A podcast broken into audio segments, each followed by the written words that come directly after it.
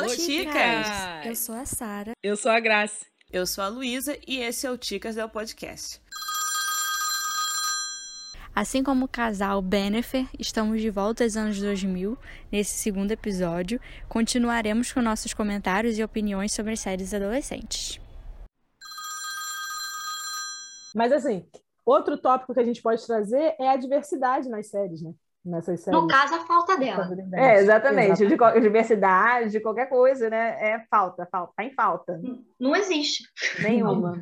Um dos pontos que mais me incomoda nessas séries, né? É, assim, são muitos pontos que dão para incomodar, mas assim, gritante, é que não tem. É a falta de pessoas negras, latinas, asiáticas, etc. Qualquer diversidade. Que foge assim, do branco. que foge do padrão branco americano, não tem, né? Então, assim, né? Não tem, não tem, não tem como você se identificar mesmo. É, não é diversidade nenhuma. Eu acho que meu grande awakening, né? Acordei para a vida.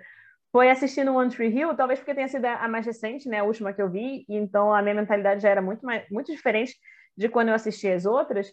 É que o Skills, ele é o único personagem negro que realmente tem falas na série, né? É, ainda mais numa série que fala sobre basquete, que é um esporte que tem muitos atletas negros e todas as estrelas do time são brancas. Mas enfim, ele vira só um personagem recorrente na quarta temporada. Isso é tipo quatro anos depois do que a série estreou. E ele, ele é super estereotipado, super estereotipado. Ele, hum, criado no mesmo lugar que o Lucas, e ele fala de um jeito cheio de gíria, como se ele virasse, morasse num beco lá em Nova York. Ei, bro! Exatamente. E aí você fica tipo, é muito estereotipado, ele só fala gírias e ele é muito engraçado. Eu acho que ele deveria ter sido uma um personagem recorrente muito antes, né? Mas eles só dão atenção mesmo quando ele chega na, na quarta temporada. É, isso me irrita muito, porque ele tinha muito potencial de ser um personagem muito bom de compor bastante na história. E ele, o que não faz sentido para mim é que ele sempre tá tipo jogando basquete na, na quadra do do River Court, né, que é a quadra que fica do lado do rio. Ele tá lá sempre jogando basquete e ele não faz parte do time de basquete, nunca quis tentar e nada. Isso realmente me irrita, me incomoda. Nossa, sim, eu acho que quando eu assisti One Tree Hill, tanto da primeira vez quanto da segunda, a segunda eu assisti em 2014, eu tinha 15 anos, eu acho que eu ainda não tinha esse um senso crítico maior para identificar personagens negros, ou é representatividade, né? Eu, obviamente, via que não tinha ninguém que se parecia comigo e tal, não me sentia representada, mas não criticava isso. E em Smallville tem o, o melhor amigo do Clark, durante a adolescência, né? Antes do Lex Luthor. Ele fica até a terceira temporada, se não me engano. Ele fica até a terceira temporada, mas ele também não tem aquele plot desenvolvido, meu Deus. Ele é basicamente o amigo do protagonista. Não, não tem muito, muito desenvolvimento. E eu também não me lembro de personagens negros em DLC. Vocês se lembram? Não, não Nem. tem, não existe. Aí, olha só isso. Tem Não uma lembro. latina que é amiga do Ryan.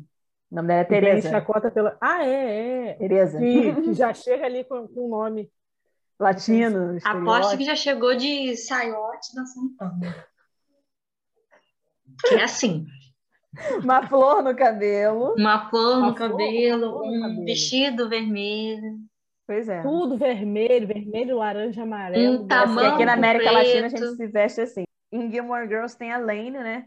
Que ela tem a- o próprio a própria história, mas ela, ela aparece muito como suporte da, da Rory, que esse é o papel dessas pessoas não brancas nas séries, né? Como sempre apoiando o E a protagonista. cultura dela, e a cultura dela é extremamente estereotipada, né?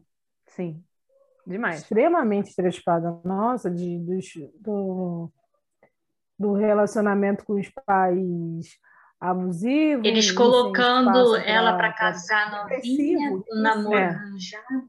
É, Sim, Ah, É eu tô algo indo lá depressivo, ver sabe? o meu dono de banco. A cultura dela é muito é retratada de forma muito repressiva na série. Uhum. Então, quando tem, não tem, e quando tem, é estereotipado demais. sim, Riverdale e Glee, que são séries mais novas, já trazem a sua representatividade, né? O GLS em Glee e Riverdale tem a, aquela namorada da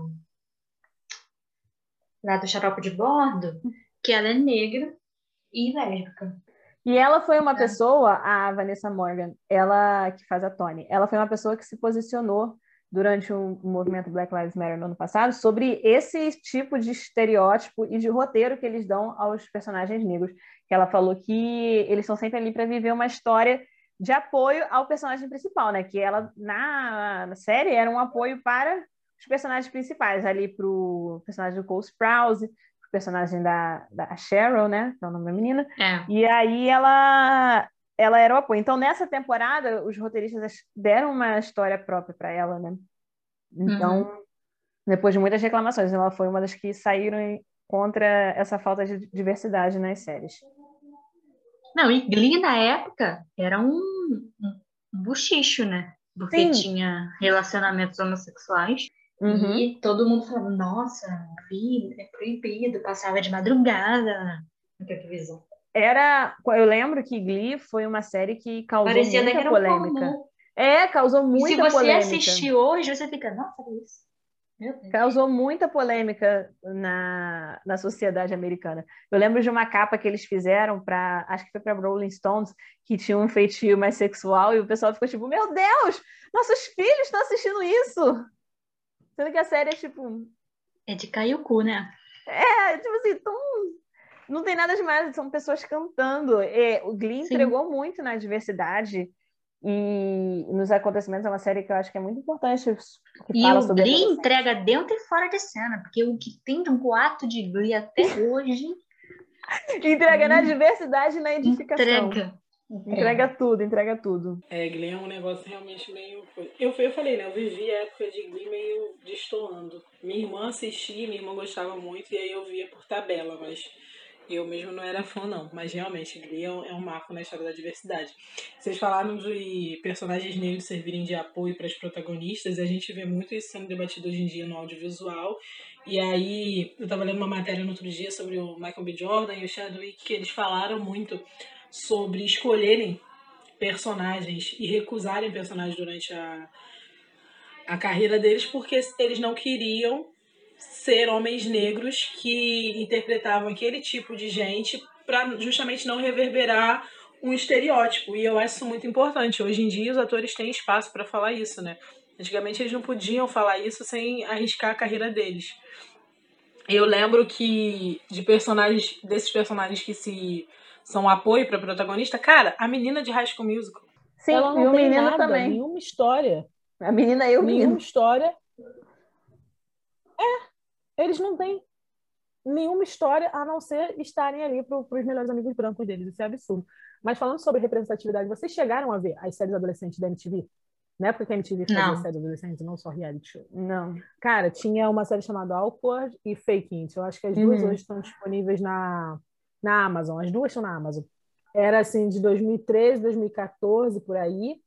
E por ser um pouco mais recente, eles já tinham essa preocupação. Fake It, inclusive, é muito engraçado, porque a história toda de, de Fake It se passa por elas, as duas amigas, fingirem ser um casal lésbico para serem mais populares no colégio. Começa como, tipo, um mal entendido, e aí as pessoas compram a ideia, tipo, nossa, elas são um casal lésbico, e elas parecem, começam a ser olhadas de forma mais legal por isso, e elas ganham popularidade, depois elas embarcam na mentira. Ou Porque, seja, a hipersexualização da mulher lésbica. Uhum. Cara, e na escola, em Fake It, esse é, é o ponto, que em Fake It, a escola deles é encarada como uma escola cool, moderna, sabe? Diferenciada, onde o legal é você fazer parte de alguma minoria, é você levantar a bandeira de alguma causa, e o estranho é você ser hétero top. E aí é muito maneiro porque tem uma personagem que é uma, uma personagem que é rainha, que ela veio de, do Texas. Ela veio do Texas. E o Texas é conhecido por ser um estado mais conservador Sim. nos Estados Unidos, né? Então, ela carrega toda aquela carga de preconceito e toda aquela carga de menina popular, rainha do baile, que quer humilhar o nerd, blá, blá, blá, tudo aquilo que a gente já conhece do audiovisual norte-americano, e ela é super esculhambada no colégio por ser isso. Cara, fake é um negócio à parte. Vocês precisam assistir, é muito maneiro. Super curto. Então, esse negócio das séries atuais é que eles investem muito mais nas, na diversidade e na comunidade LGBT. é, podem não ter as melhores histórias, o melhor roteiro, os melhores assuntos. Porque tudo hoje em dia, quando está relacionado a adolescente, está se falando de algum crime que aconteceu, e aí os adolescentes vão descobrir. Virou moda. É, PLL liderou o caminho sobre adolescentes envolvidas num crime e todas as séries estão copiando, né? Nunca mais se É, Riverdale, desse... Elite, aquela é. Ctrl Z, aquela porcaria. Todas agora fazem isso. É uma Aí... síndrome do adolescente Sherlock Holmes, né, gente? É a síndrome. É, é ora, ora, temos um Sherlock Holmes. Quando eles não estão fazendo sexo que nem loucos, eles estão lá resolvendo um crime. Mas Riverdale, Riverdale serve nos dois, entendeu? Eles estão resolvendo os crimes e eles estão lá fazendo sexo que nem louco. Ao mesmo tempo. Também. É, enquanto eles estão ali, eles estão descobrindo. Não, mas ninguém, ninguém em elite resolve o crime. O crime foi não. feito, a gente vê depois a resolução do crime. Mas eles ficam investindo. O Chuck Head acha que ele é um ali, né? Apesar de não ter as melhores histórias, eles investem muito na diversidade na comunidade LGBT. Isso me deixa um pouco animada para o reboot de Gossip Girl, que apesar de eu não ter assistido e já ter pego vários spoilers, é, diminuindo a minha animação até, porque o elenco principal tem muitas mulheres negras e muita, muitas pessoas da comunidade LGBT. Então isso já é muito mais interessante, muito diferente do que a gente viu na série original, que também não tem personagens negros, né? É, Ginny Georgia, que é uma nova aí, que saiu na Netflix, também tem isso, né? É teen e a protagonista é. Luísa falou que lançaram como nova Gilmore Girl, mas eu discordo, porque tem, mesmo que tenha relação é. de mãe e filha, não tem nada a ver. Muita gente falou que era muito parecido, que era a nova Gilmore Girls. Eu achei um absurdo, não, porque a velha Gilmore Girls é atemporal. né? um e marco. eu também acho que não tem nada a ver.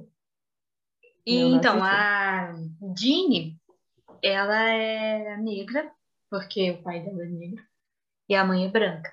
E a mãe casa com um cara rico branco, então tudo em volta dela é de brancos. Então ela se sente totalmente deslocada. E é uma grande questão, porque tipo, ela sente que as pessoas tratam ela diferente por ela ser negra e que ela não se sente representada na, naquela sociedade que ela vive. E como se retrata agora, então é uma questão que ela levanta na aula, levanta nas redações que ela tem que fazer, entre os amigos, ela vira e fala, ah, porque eu sei que vocês estão me tratando assim porque eu sou negra, não sei o quê. E então, isso é uma coisa que é de acordo. Antes isso jamais aconteceria. Da própria personagem levantar e falar, ah, eu sei. Sim. Não, isso não ia acontecer. Sim, tem vários exemplos de séries atuais muito boas com, esse, com essa temática, né? É, com o elenco fora do padrão, que é Eu Nunca, que a gente já mencionou, é muito boa. O elenco principal das três protagonistas, nenhuma delas é branca. Eu, eu acho isso muito interessante. E também tem a On My Block, fala, tem uma visão um pouco estereotipada do latino? Tem. Mas eles são adolescentes normais que ser latino... Eu acho que dentre todos, o latino é o que está mais em desfalque. Porque não arrumaram ainda uma pessoa uhum. para fazer o latino sem ser o caliente com o atamanca. Cara, não tem.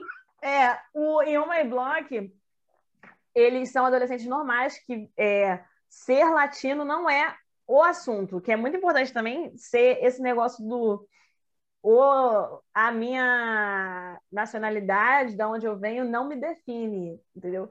Eu tenho uma vida fora disso. Isso também é muito importante. Em My Block não é isso. Mas tem o negócio do latino criminoso, que é algo que me uhum. irrita. Não tem é, isso. Tem isso. Do sério. Tem o latino Porque caliente. Tem dois. Se for homem, é criminoso. É criminoso. Às vezes é criminoso e caliente. A e mulher é caliente dois, e é dançarina. criminoso caliente. E eu amo o My Block, eu amo. Essa pegada latina é realmente grande ali, mas eu acho que em My Block esse tom é, de esse tom de estereótipo é meio que proposital. É proposital porque a série é, é meio que comédia, sabe? É bem engraçada, bem leve, divertida. Eles fazem piada Mas até que ponto você fica fazendo piada da nacionalidade alheia? Exatamente, esse é o ponto, sabe? Isso que eu ia falar. Eles, eles dão essa exagerada, mas até certo ponto é uma coisa meio que proposital. E ela não tem esse apelo sexual grande. O My Block não tem isso. Eles estão ali com os hormônios, os hormônios da pele. Tem aquele menininho, o mais baixinho, como é que é o nome dele? Esqueci. Ruby, Ruby. É, o Ruby, o Ruby. Ele é ótimo. Ele tá ali, meu Deus. Meu Deus, preciso transar com uma outra. Os hormônios estão muito à flor da pele. Mas ali ele está sendo retratado com os hormônios à flor da pele de uma maneira que adolescentes da idade dele estão, sabe? Então, uhum. Ele está descobrindo o próprio corpo, ele está descobrindo o contato dele com uma outra mulher e tal, com uma garota, no caso, né? Porque ele se relaciona com garotas, não com mulheres da idade dele. Porque ele tem um metro e meio, né? Ele tem um metro é. e meio. E já é assustador quando ele se relaciona com uma adolescente da idade, de, da idade dele, porque ele não parece ser um uhum. adolescente. E eu acho legal, sabe? Porque essa descoberta realmente da sexualidade, do corpo e tal, e não, não uma vida sexual ativa de, uma, de um homem de 30 anos, por exemplo, que é Elite e Riverdale. Eu acho maneiro. Elite e Riverdale. de 30 anos não nem deve ter. Outro ponto, né, que é sempre eles sempre jogam ali, né, no, nas séries, é o conflito social, a briga entre classes ali, né?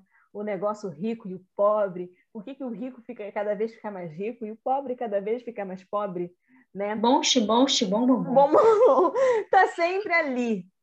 E aí nunca é aprofundado, tá sempre ali no meio. Vamos lá, o rico tá rico, o pobre tá pobre, e a gente não pode viver no mesmo mundo que não sei o que, que não sei o que lá. Deus sim, é só isso, né? É só isso. É o, Aquelas é o... velhas falando, não, mas fulana de tal trouxe um pobre tá aqui com a nossa comunidade. E aí, é, é sempre isso. O, o Deus sim literalmente é um estranho no paraíso. E aí, a em Gossip Girl tem um momento que eu lembro, que eu acho ótimo, é na quinta temporada, né? Que só tem seis temporadas, é na quinta temporada. E o Nate, que eu protejo o Nate com todo o meu coração, né? Ele dá um soco no Dan. É, por que, que eu protejo? Porque ele faz esse tipo de coisa. Deu um soco no Dan. Porque o Dan, ele sempre quis estar ali no meio do, dos ricos, né? Dos populares, do pessoal importante, porque ele era obcecado pela Serena, né? E o pai dele é um hipster. E aí, eu, aí o Nate dá um soco no Dan e, e, tipo, e fala assim: você nunca vai ser um de nós. E eu fico, gente, incrível esse momento, eu amo. E eu, eu já não gosto do Dan porque eu conheci ele como cara de Yu. Então eu já fico pensando, a qualquer momento ele vai amordaçar alguém aqui. Vocês esperam que ele vai prender alguém na jaula.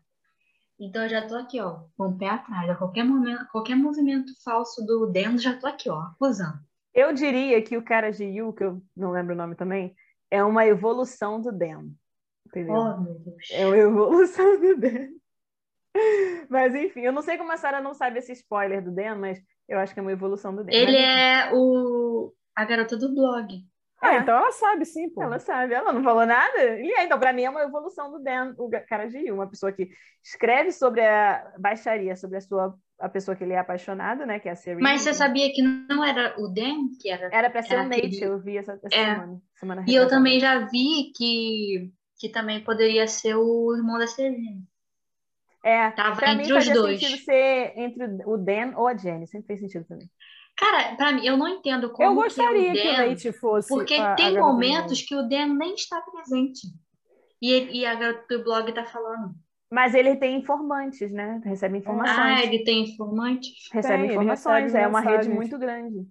Ele sempre fala, ah, tá. inclusive, em algumas fofocas que ele fala, é, recebi informações, recebi fofocas que está acontecendo. Eu gostaria que o Nate fosse, para mim ia fazer mais sentido do que o Dan, porque ia ser muito sonso, apesar do Dan também ser, mas esse é muito sonso, ninguém esperar o Nate. Não, eu sei, mas aí você acaba... Mas eu acho que não faz parte da personalidade do Nate. Sim, o Nate nunca nem então, enviou uma fofoca para Gossip Girl. Ele nunca por nem isso enviou. mesmo. eu é, acho que isso é que seria a grande surpresa. É, eu acho que isso, quebra... É, isso que seria a grande surpresa, tá? Meu Deus, o Nate, apesar de eu amar o Nate, né? Ele é o único Sim. personagem que eu consegui gostar na série. Como eu ainda tô na primeira temporada, não pode ninguém. Cara, é impossível. Assim, e com todo o meu conhecimento de três temporadas de Gossip Girl, que foi até onde eu consegui aguentar, eu posso afirmar que o Nem merecia muito mais que um soco. Ele é insuportável, porra. Ele, e saber que ele faz mais merda. baixou o nível. Você falou de Chuca, o nível tava alto, né? Eu sou um porra. Ah, tudo bem. Cara, sabe. Tá na família. Atenção, crianças, desli... saiam do. Saiam da sala, saiam da sala. É, da sala. Mas, enfim, assim, da série de protagonistas completamente chatos, as séries adolescentes não conseguiam fazer um, um protagonista maneiro, né? Deixavam todo o carisma para os coadjuvantes, e no caso de Gossip Girl, não conseguiram nem deixar para os coadjuvantes. Porque mas o, é o Nate tem carisma. Nate é, é mas ele não é Ai. coadjuvante, ele é um dos, dos protagonistas, né? Ele fica ali entre os protagonistas. A Ser- Serena, a Blair, o Chuck, o Dan e ele, né? Eles são É. os protagonistas. E, e em Gossip Girl, a única personagem negra é a Vanessa, né? Tinha E esquecido você dela. fica gente. esperando. É, esse é o problema. Esse é o problema. Ela é a única personagem negra da série e ela é esquecível. E se você for lembrar, vai ser para dizer que ela é chata. Porque Sim, ela é Porque chata. ela, ela faz um monte de merda e cai no estereótipo de não dar uma boa história para o personagem negro, né? Ela fica ali como apoio do Dan no momento todo e. Ah, é muito. E, e não consegue. O momento dela é aquele romance com o Nate que. Eu sei amava, diga-se de passagem. Ela namorou foi um deles na vida real, dela, acho né? que foi o Chuck. Sério? Aham, e a Blake Lively namorou o Dan. Na vida real. Não, Putz. um comentário sobre Eu amo os hormônios dos bastidores. Ela não são- parece ser adolescente, ela parece que tá adulta 26 anos. fazendo uma adolescente. aham. Ela Uhum. parece que tem 26 anos. 26 Sim. anos. O ator que faz o Chuck na, na- no, no começo, ele parece ser um adolescente, porque ele tá ali vivendo a fase da puberdade, aquela fase que você tá bem feio na puberdade. Cara, eu não entendo como é que conseguem achar ele bonito ao decorrer da série, Sim. porque ele é muito estranho. Ele é muito estranho, cara. É muito privilégio branco aquele cara ser considerado Sim. bonito. Gente, não tem Eu como. acho ele bonito. Depois Ah, não. ele fica mais bonito, mas. Depois ele fica menos pior. Depois ele, você, ele ganha um certo charme. Mas na prime... nas primeiras temporadas ele é bonito? Que Não. isso? Aqui, Não. na Tanto é que eu não entendia o apelo por ele. Sim, porque na ele Não, era feio. o... aquele lenço que me queima. aqueles ternos rosa com lenço. Ai, meu Deus do céu, Rick é brega demais.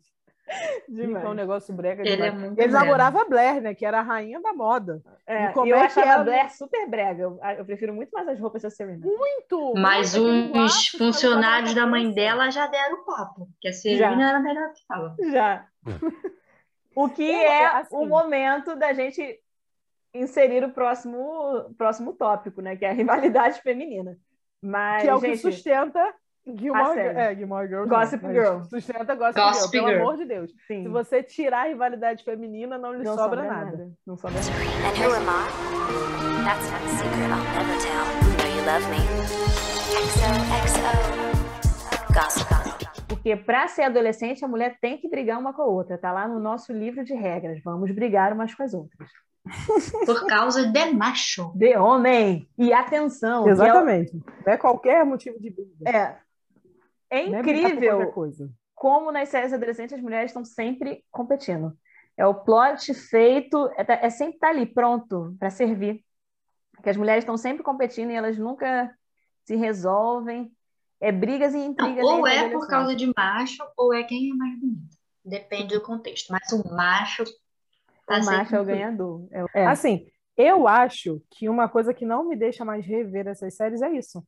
Porque era algo baixo e absurdo e é muito forçado. Em Glee, por exemplo, eu falei que eu não, não vivi muita época de Glee, mas em Glee ainda existe uma rivalidade feminina grande.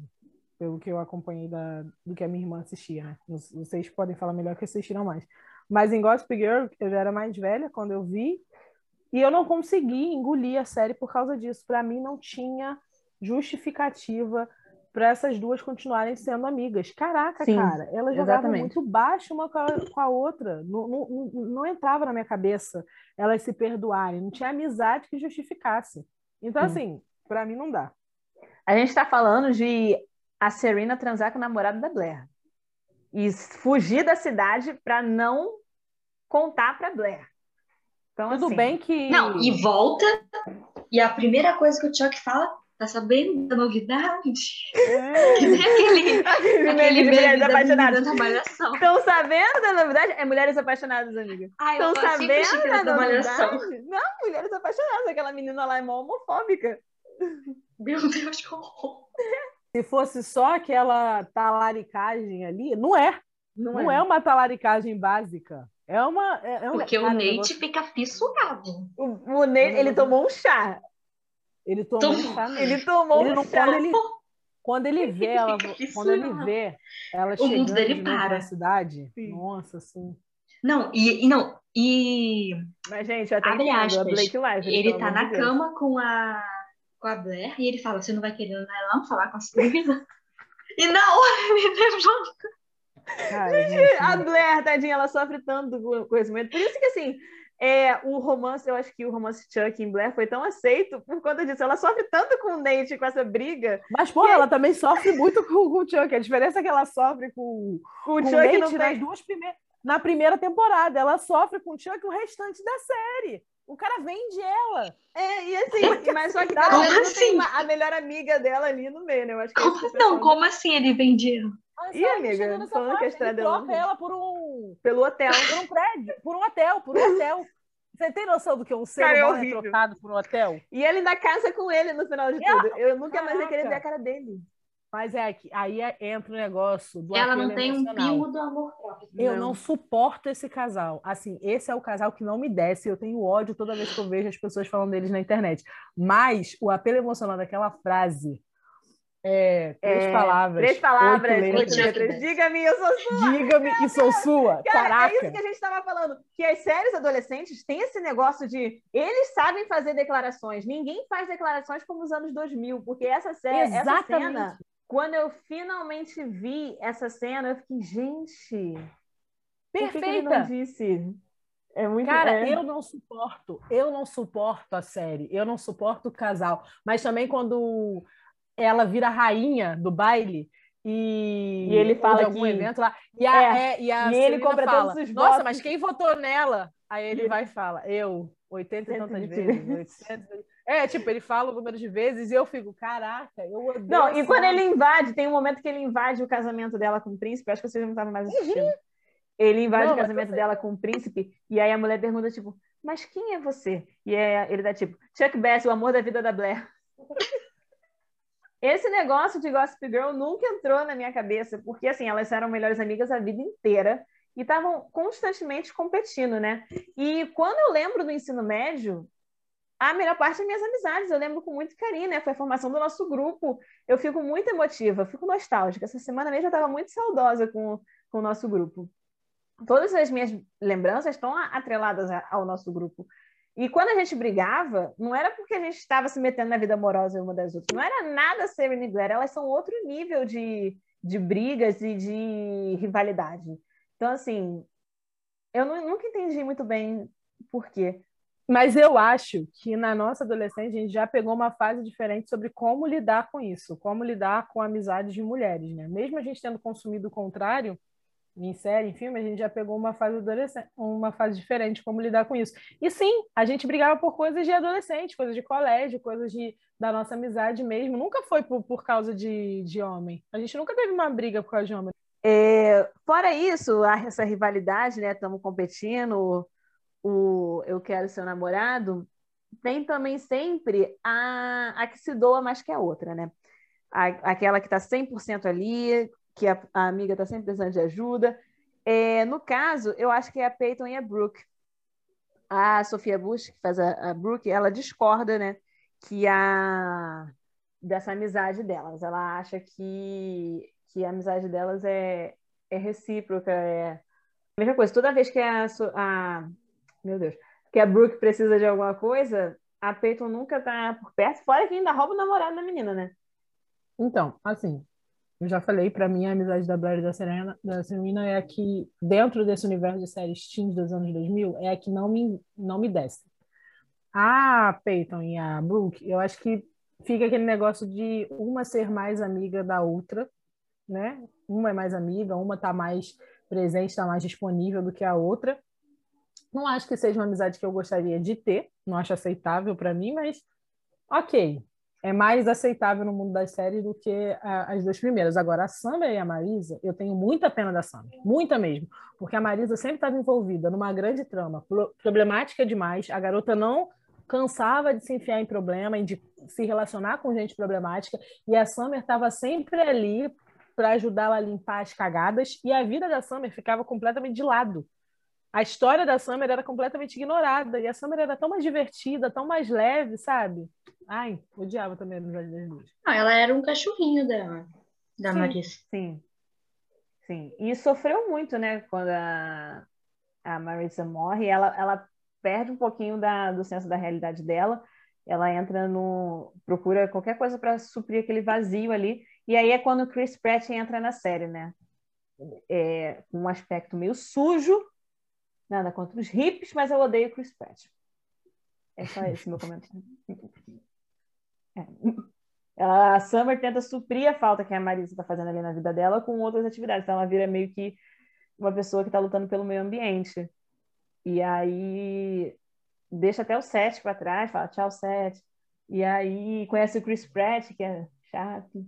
É, eu acho que PLL é uma das séries que não, não se encaixa né, nesse perfil, foge um pouco desse perfil, porque elas ficam muito próximas depois que a Alison morre, elas estão sendo lá ameaçadas, então elas se unem, então elas brigam entre si por alguns problemas que elas têm, algumas coisas, mas nada que seja um padrão de estar sempre competindo ali. Eu acho que elas têm uma certa competitividade assim no grupo. Eu acho que, mas é uma, uma coisa mais saudável, não é uma não chega a ser uma rivalidade, É sabe? porque a Alison fazia todo mundo se sentir querida, né? É, Então e elas Alison- brigam muito sobre quem é a mais querida. E no final Isso. a gente sabe que quem é a mais querida é a Emily, tá? Pelo amor de Deus. por motivos românticos. É, GLS, povo animado. Não, não tinha como ela não ser. Mas mais é isso aí. Então, é por isso é algo mais aceitável, sabe? É algo mais que você entende dentro do contexto da vida delas, não é a pura rivalidade. Tem The Vampire Diaries também, tem a Helena, a, a Helena, a Bonnie e a Caroline, e elas não também não competem muito, né? Não tem uma rivalidade ali. Elas estão sempre brigando por coisas mais sérias, como, por exemplo, uma que namora o lobisomem rival do vampiro, que é namorado da outra. Eu, eu adoro, cara, eu adoro o tema sobrenatural. A série adolescente misturada com sobrenatural. The Vampire Diaries e Teen Wolf aí, representando. Gente, Teen Wolf, muito bom, que saudade de Teen Wolf. Teen Wolf ficou bom por um tempo, tá? Teen Wolf tinha uma qualidade durante um tempo, depois decaiu, mas era muito boa. Era uma série adolescente que valia a pena assistir mas elas não têm essa rivalidade tão grande. Elas, apesar de elas dividirem interesses amorosos, né? Tem um momento ali que uma pega o ex da outra e etc, mas eu acho que não chega a ser o pilar do relacionamento delas. Uhum. É, agora, os anos 2000 foi pautado com séries adolescentes e trilhas sonoras icônicas, né? A trilha sonora é o grande aspecto dessas séries. É, mu é o que compõe e é muito importante. Tem séries adolescentes que são... o- A música é o maior elemento, como o One Tree Hill mesmo. E é muito marcante. Já falei que a abertura de DLC me deixa um pouco emocionada. Vi a propaganda na Globo, fiquei toda é, arrepiada. Levada de volta para o Orange County, vendo o Ryan andando de bicicleta com o Seth, jogando videogame. Fico, fico muito, muito emocionada. Gente, sim, ninguém nunca mais falou de Smallville sem cantar Somebody Save Me. Gente, é perfeito. Eu tenho isso no celular, eu tenho essa música no celular, já foi meu despertador, na época que eu estava muito ficcionada em Smallville. Muito hypada. Cara, eu, eu, eu assisti Smallville três ou quatro vezes a série toda. Então, assim, foi durante muito tempo. Eu, eu tenho sempre fases de hype de Smallville. É, é conforto. E a banda de que fez a trilha sonora de Smallville, inclusive, eu não tenho mais nenhuma música dela que eu goste. Eu, assi- eu comecei a ouvir a banda por causa da série, da trilha sonora da série, trilha de abertura. Assisti, ouvi, fui procurar outras, acho que uma ou outra música eu gostei, mas ele só tem essa de sucesso também, só tem esse álbum, depois também acho que a banda acabou. Então, assim, foi só para marcar a série. Outra música que me traz uma lembrança forte é a abertura de Gilmore Girls. É uma, eu consigo cantar ela toda. Tem a mesma sensação de ver. Cara, eu amo a abertura de Gilmore Girls. É, é muito, muito importante, muito especial para mim. Ah, Não, e, e o mais legal é que se a gente parar para pensar em, em abertura, e a gente ir na, na década mais de 2010 do que de 2000, a gente pensa que as séries antigas da Disney entram nessa também. Cara, eu sei de trás para frente a abertura de As Visões da Raven, de Corre na Casa Branca, Feiticeiros de Waverly Place, que eu acho maravilhosa, James Hum, a Bordo. amo. Cara, é ótimo. E essas músicas eram traduzidas para o português. As visões da Raven. O futuro eu vejo sim. Perfeito. E era muito marcante, eu gosto muito. Eu Não acho há mistério tem- mim. É. É. É, sou eu. Sou eu. Hoje em dia as aberturas têm sido menores também, né? Eu acho que elas não Ou não mais- existem. Ou não existem. Tem séries que só tem a chamada ali do nome, mas não tem a abertura. E as trilhas não são comerciais, né? Tem as chamadas trilhas brancas aí, que, é só, que são feitas para abertura, mas não são comercializadas, tem só o instrumental e de, de trilheiros contratados e tal. Não tem essa comercialização da música atrelada à abertura, o que Sim. Empobrece um pouco, né? Mas eu acho que também já não se, não se aplica mais hoje em dia. Eu acho que uma série, por exemplo, que teve uma abertura que foi bastante valorizada, mas não entra nem de longe na temática adolescente, mas é Game of Thrones, a abertura de Game of Thrones foi Nossa! completamente É, é, você reconhece em qualquer lugar. e é muito lugar. boa, tipo, não só musicalmente, mas visualmente também. A abertura é linda de assistir, sabe? Hoje em dia a gente já não tem mais isso. Lances da Vida em One Tree Hill, a série apelava bastante para o visual também, né? Não era só a música que era icônica. Aquelas cenas dramáticas que passavam ali eram bem apelativas também, sabe? Uhum. Hoje em dia eu nem É, lembro mais. Mas em gente, não Gossip sei. Girl também. Naqueles bailes sempre tem uma, tava uma música que tava hypada da época. Sim, mas Cara, nem Lady lembro mais. Gaga fez participação em Uhum. Gossip Girl, icônico demais. Nossa, É. eu nem, eu nem lembrava. Gossip. Girl que das sabia séries tem uma, tem uma, uma estética mais moderna, né? Mais pop. Uhum. Enquanto One Tree Hill e DLC é uma vibe mais underground. É, Uhum. É, Mais aquele Nirvana. indie. Nirvana. É, é um indie. que Eu une que todas Arctic as tribos. Faria muito, faria muito sucesso ali. Já dizia de ouro preto. Nirvana, unindo todas as tribos ali. Avril Não, mas é Lavigne, Nirvana. Avril Lavigne. Avril Lavigne. Avril Lavigne fechava muito com as séries adolescentes. Uhum. Nossa. É, hoje, como a Gracia falou, não, tem muita não dão muita importância, mas isso é no âmbito das séries teens. É, Riverdale tem uma pegada de musical muito forte, né? Eles gravam várias músicas atuais, Uhum. mas as séries mais adultas, as séries mais renomadas, digamos- assim, eles investem sim no instrumental, na música. Tanto é que você Sim. falou de Game of Thrones, Downton Abbey tem uma, uma trilha sonora muito forte que, se você assistir, você reconhece em qualquer não, lugar. Não, não, não. The Crown também tem uma trilha sonora muito forte. This Is Us. Então, assim, são séries mais renomadas e, e mais dramáticas. Succession, eu não sei se a abertura é Succession forte. tem uma abertura muito Succession forte. tem. é, Você reconhece quando eu comecei, qualquer eu fiquei. Quando eu comecei a eh, me chamar a atenção eu não sei se eu comentei com você e com a Sara quando eu falei, mas eu gostei que tinha uma abertura. É, Suits também. Suits tem uma abertura que você Uhum. reconhece a batida. É, então, é uma coisa muito forte. Eu acho que a última teens que eu vi com isso foi Sabrina. Sabrina Sim. tem uma ótima abertura. Não é Sim. uma coisa marcante, mas é uma abertura muito bem feita. Eu Mas gosto o visual é marcante. O visual, é muito marcante. é ótimo. demais. Agora, um dos principais pilares das séries adolescentes, que é a presença do Chad Michael Murray. O Chad está para as produções adolescentes, assim como Rafael Cardoso está para as reprises das novelas na pandemia. Estão em todas, em todas. Os quatro horários está Chad Michael Murray e Rafael Cardoso, cara. Não tem como. Quando a pandemia acabar, vai- ele vai estar na nossa mente, assim, Rafael Cardoso e Chad Michael Eu Murray. nunca mais vou conseguir assistir uma outra novela que, sem ser com Rafael Cardoso. Eu sinto falta. Eu sinto É, falta.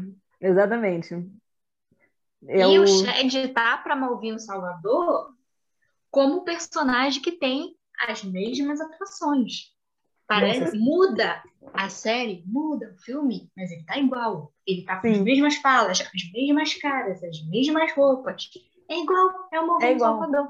Cara, Ele só muda o cor de cabelo. O corte de cabelo dele varia de uma para outra. Sim, o mais Ah, mas é muito sutil. O arrepiadinho tá em todas. Não, meu filho, a sexta-feira muito louca é muito É. diferente, que é cabelo Sexta-feira muito louca, ele tá com cabelão. Sim. Ah, O- é. é, e é o personagem mais diferente, que segue uma vibe ba- bad boy, ando de moto, sou roqueiro, cabelo grande. Mas que É, só né? segue essa vibe de boca fechada, porque quando ele fala com ela, quando a mãe dela tá no corpo dela, ele é bem legalzinho, ele é bem de família. Então, assim, não É dá o- tanto assim. E aí, o personagem dele em Gilmore Girls é uma, é uma coisa mais playboy, que eu diria que é o personagem lá do filme com a Hilary Duff, da nova Cinderela. Mas o Lucas, que é aquela pessoa tipo que quer fazer a diferença e tal, né? É um, não sei com, como encaixar ele. Mas também tem a pressão do pai lá no filme da Hilary Sim. Duff, que se parece igual, cara, é a mesma coisa, é a mesma vibe. Cara, Mas é porque eu acho que também as séries são todas iguais. Sim. Como ele tá em todas, a gente associa ele como o mesmo personagem. É, Mas é porque séries as séries são iguais. Escolhem outro para fazer. Porque ele, faz, ele, interpreta esse papel muito bem. E eu acho que quem reclama de Noah Centineo nos filmes da Netflix não viveu as séries e os filmes dos anos 2000, onde o Chad, a Amanda Bynes, a Lindsay Lohan e a Hilary Duff revezavam os trabalhos. Uhum. Porque ele fez. Ele, não, ele, acho que ele não fez par romântico com a Amanda Bynes, não, mas com a Lindsay Vou botar até no Google para ver, mas tenho certeza que Duff, ele fez. Ele fez. E assim, era a mesma coisa. Inclusive, eu falei que a, o Lucas, na primeira temporada de One Tree Hill, eu, eu pensei nisso, né? Que ele poderia ser substituído pelo personagem de uma sexta-feira muito louca, e eu não notaria diferença. Mas não, eu notaria a diferença, porque o personagem sexta-feira muito louca não é ligado no esporte, ele é ligado mais na, na música e na moto. E o Lucas não, o Lucas poderia ser substituído pelo personagem de A Nova Cinderela, que tem lá a pressão do pai por faculdade. Uhum. Cara, seria a mesma coisa. Só mudaria e o corte de cabelo ele igual. do basquete pro futebol. Pro futebol é, americano. mas ele sairia do basquete pro futebol americano. De resto, é igual. Gente, é Sim. igual eu, a esse menino, sabe? Sim, ele era, ele era a sensação do momento, né? Tanto é que eu acho que eu contei até essa história para Sara, porque eu realmente gosto muito dessa história. Ele e a Sofia Bush, que é a personagem, que é a atriz que faz a Brooke, eles namoraram na vida real, né? Aí e eles têm muita E aí estragou tudo. Eles não falavam mais. Blá, blá, e ele, eles, têm, eles têm muita química, eles tinham muita química na série. O casal era perfeito, muito melhor do que Peyton e Lucas. Só que aí ele saiu para gravar um filme com a Paris Hilton. Ah, eles casaram, tá? Com 21 anos eles casaram. A gente estava achando absurdo aqui Nathan e Haley, mas teve a história A Vida Imita a Arte, né? E uhum. aí ele saiu para poder gravar um filme com a Paris Hilton, traiu a Sofia Bush e ela descobriu e ficou é, o relacionamento deles ficou impraticável, que ela pediu para os roteiristas acabarem com Brooke e Lucas, porque não dava para ficar fazendo cena romântica com o Chad mais, entendeu? E aí acabou que o casal não foi para frente e o Lucas e a Peyton são o casal, acabam se tornando o casal principal, né? Gente, teve é um problema pena. desse também em The Vampire Diaries. Eles continuaram, depois que o Ian e a Nina, a Nina terminaram, ficou meio difícil. Assim, Barraca do beijo. A gente não teve mais cenas tão coisas como a gente tinha. Assim, eles continuaram gravando, eles até brincam com isso durante uma premiação, mas o negócio ficou meio. Né? Meio balançado, meio estranho, é, né? Foi, foi meio estranho. É, Barraca a... do Beijo. Nossa, Barraca, Barraca do, Beijo. Beijo. Barraca do Beijo é meu maior, minha maior curiosidade Cara, do mundo atual. E, e, digo mais, e digo assim? mais, assim. hein? É, minha curiosidade está tá atrelada aos relacionamentos do Jacob Elord, porque eu estou eu queria ser uma mosquinha para saber como é que anda as gravações de Euforia com depois que ele e a Zendaya terminaram, né? Que bom que na série ela odeia ele. Porque a Zendaya tá com Homem-Aranha. Mas, enfim, esses dramas de bastidores de série adolescente, né? Que mostra que os hormônios estavam sempre à flor da pele ali. Eu acho muito interessante. Muito, muito bom. É muito bom. Mas né? assim, agora que a gente já falou de todos os nossos pilares. E Chad Michael Murray segue sendo meu favorito? ele, ele, é, ele é imprescindível. Eu acho que ele deveria estar. Tá... Ele está em Riverdale, né? Tá, ele tá Riverdale! Ele faz, ele faz o adulto numa série teen. E nossa, nossa ele não larga ele o osso. tava muito não. daddy. Ele não, ele não larga o osso. Ele, ele tava muito daddy. O Chad Michael Murray, ele serve em todas as idades, entendeu? Gostava dele ali, bonitinho em, em Gilmore Girls. Sexta-feira, muito louca, perfeito. Teve o Lucas em, em One Tree Hill, que assim, apesar do personagem ser chato a maior parte do tempo, ele é bonito, é lindo. Ele é lindo. E aí vem ele em Riverdale, que eu tava, meu Deus, what a daddy. Meu Deus. Ele é como Emoji da cara laranja com a língua para fora. A gente agradece por você, Chad. Você Sim. fez a nossa infância, a nossa adolescência. Muito bom, obrigado pela Muito contribuição. Bom. Mas aí, tendo dito, a gente vai partir para os nossos quadros. Eu acho que é o meu momento preferido no, no, nos, nos episódios. E quem vocês seriam do universo das séries teens? Quem vocês seriam? Eu começo já falando que eu já disse lá no início, né, que eu sou a Rory Gilmore. Primeiro, meus motivos são: é, nós amamos café. é isso aí. É e nós somos jornalistas. É, dois motivos muito bons para ser, para nós sermos a mesma personagem. Eu e eu facilmente me encontraria ne, num triângulo amoroso como ela se encontrou com Jim e Jess. É, porque você adora Bad Boy, né? É. Do Kai pelo Bad Boy. Mas eu não Realmente. gosto do Jim. E tem o negócio de, de, dos livros, né? Tipo, você, Sim, de, como eu esqueci disso? Sim, mas eu tô te Vocês sabiam? A Rory né? leu 349 livros durante Gilmore Girls. E ela eu tem uma lista, lista, né? Eu já a gente sempre a falou que a gente ia fazer essa, essa completar é. a lista dela, né? É muito livro, né? A Rory é muito, muito, muito. Acho que a lista do Jess é mais fácil porque o Jess passa menos tempo. é. um, um bad boy que gosta de livros é o ideal para mim. Eu tô solteira, Sim. à procura de um amor. Me mandem mensagem na DM, tá? Eu procuro eu um fazer a curadoria dos candidatos. Eu já falei aqui, né? Eu, te, eu tenho um, um, bons olhos, eu tenho bons olhos para ver quem a Luísa gostaria. Eu acertei no Nathan. Eu acho que eu conseguiria acertar na vida real fácil. Mas, falando de mim, esse quadro sempre me pega. Eu sempre passo raiva nele. Sempre muito difícil para me escolher. Eu vou dar uma fugida aqui, porque dos, da, dos dramas adolescentes, assim, eu não tenho muito. Eu não tenho muito com quem me identificar por, por justamente ser todo mundo muito 880. Eu era mais reservada na minha adolescência, um pouco mais insegura para ser tanto quanto essa, essa galera aí. Mas eu vou fugir para os sitcoms adolescentes. E nos sitcoms adolescentes eu sou fácil a Ashley Banks de Um Maluco no Pedaço, de The Fresh Prince, perfeita. Eu sou ela, maravilhosa, independente, ela está sempre contestando alguma coisa e ela está sempre se apoiando muito na família, ela gosta disso. Ashley é perfeita e é um ícone, estilosa demais, linda. Saroca, você. Foi mencionada no episódio, né? Bom saber que estou trazendo gente nova aqui, né, Graciane? O negócio é Trazendo informações. Adolescentes. Mas eu falei, eu falei que ia fugir de, de, de, de coisa. Hum. Se for para falar das séries 2000, Lois Lane, sei lá, que é jornalista, gosta de super-homem. Poderia ser eu. Eu ia falar é. que eu não era ninguém. E não é adolescente. De novo.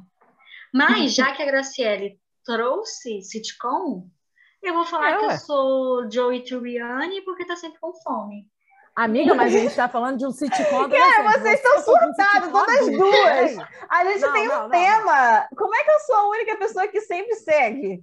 Eu fui dentro do sitcom adolescente. Você mesmo falou Mas, amor, o Google, tema dava hoje... como série teen, entendeu? Então, o tema hoje série é série dramática adolescente. Smallville. Ah, até confundi. O Maluco no Pedaço é uma série teen, só que de comédia. Mas Cara, eu não tenho ninguém. Sara foi muito pra, pra longe ali. Em Friends Foi demais. mas não são É porque você não. abriu, você abriu a janela. É, sim. É. Tá, a culpa é minha, tá bom. Esse quadro tem que ser extinto, é o que eu acho já. Você não acho, não. Eu passo eu raiva, acho. mas eu gosto. Eu acho que já tá passado, porque eu nunca tenho ninguém já faz umas semanas. Amiga, você tem que se identificar melhor com os personagens. Você não, não tem um apego a eles, assim. Eu tô não, eu tenho. Aqui. Eu tô pensando aqui em quem vocês seriam. Eu acho que a Graciele seria a Hayley, de One Tree Hill. Mas ela, se ela quiser ser a Louise Lane, eu deixo. Ah, a Hayley é muito romântica, né? Eu acho que. Ela, que é, ela, ela literalmente casa com 16 anos, então acho que. Tô, tô um pouco você. atrasada, né? Você eu também combina que... com o Lucas de One Tree Hill, escritor, né? Uma pessoa é, sentimental, romântica. Acho que sim. Levanta a bandeira. É. Eu acho que a Sarah passa uma vibe meio Peyton. A Peyton é bem sarcástica às vezes. Porra, mas. A Paris. Mas acho que a Paris. Ela é a Paris.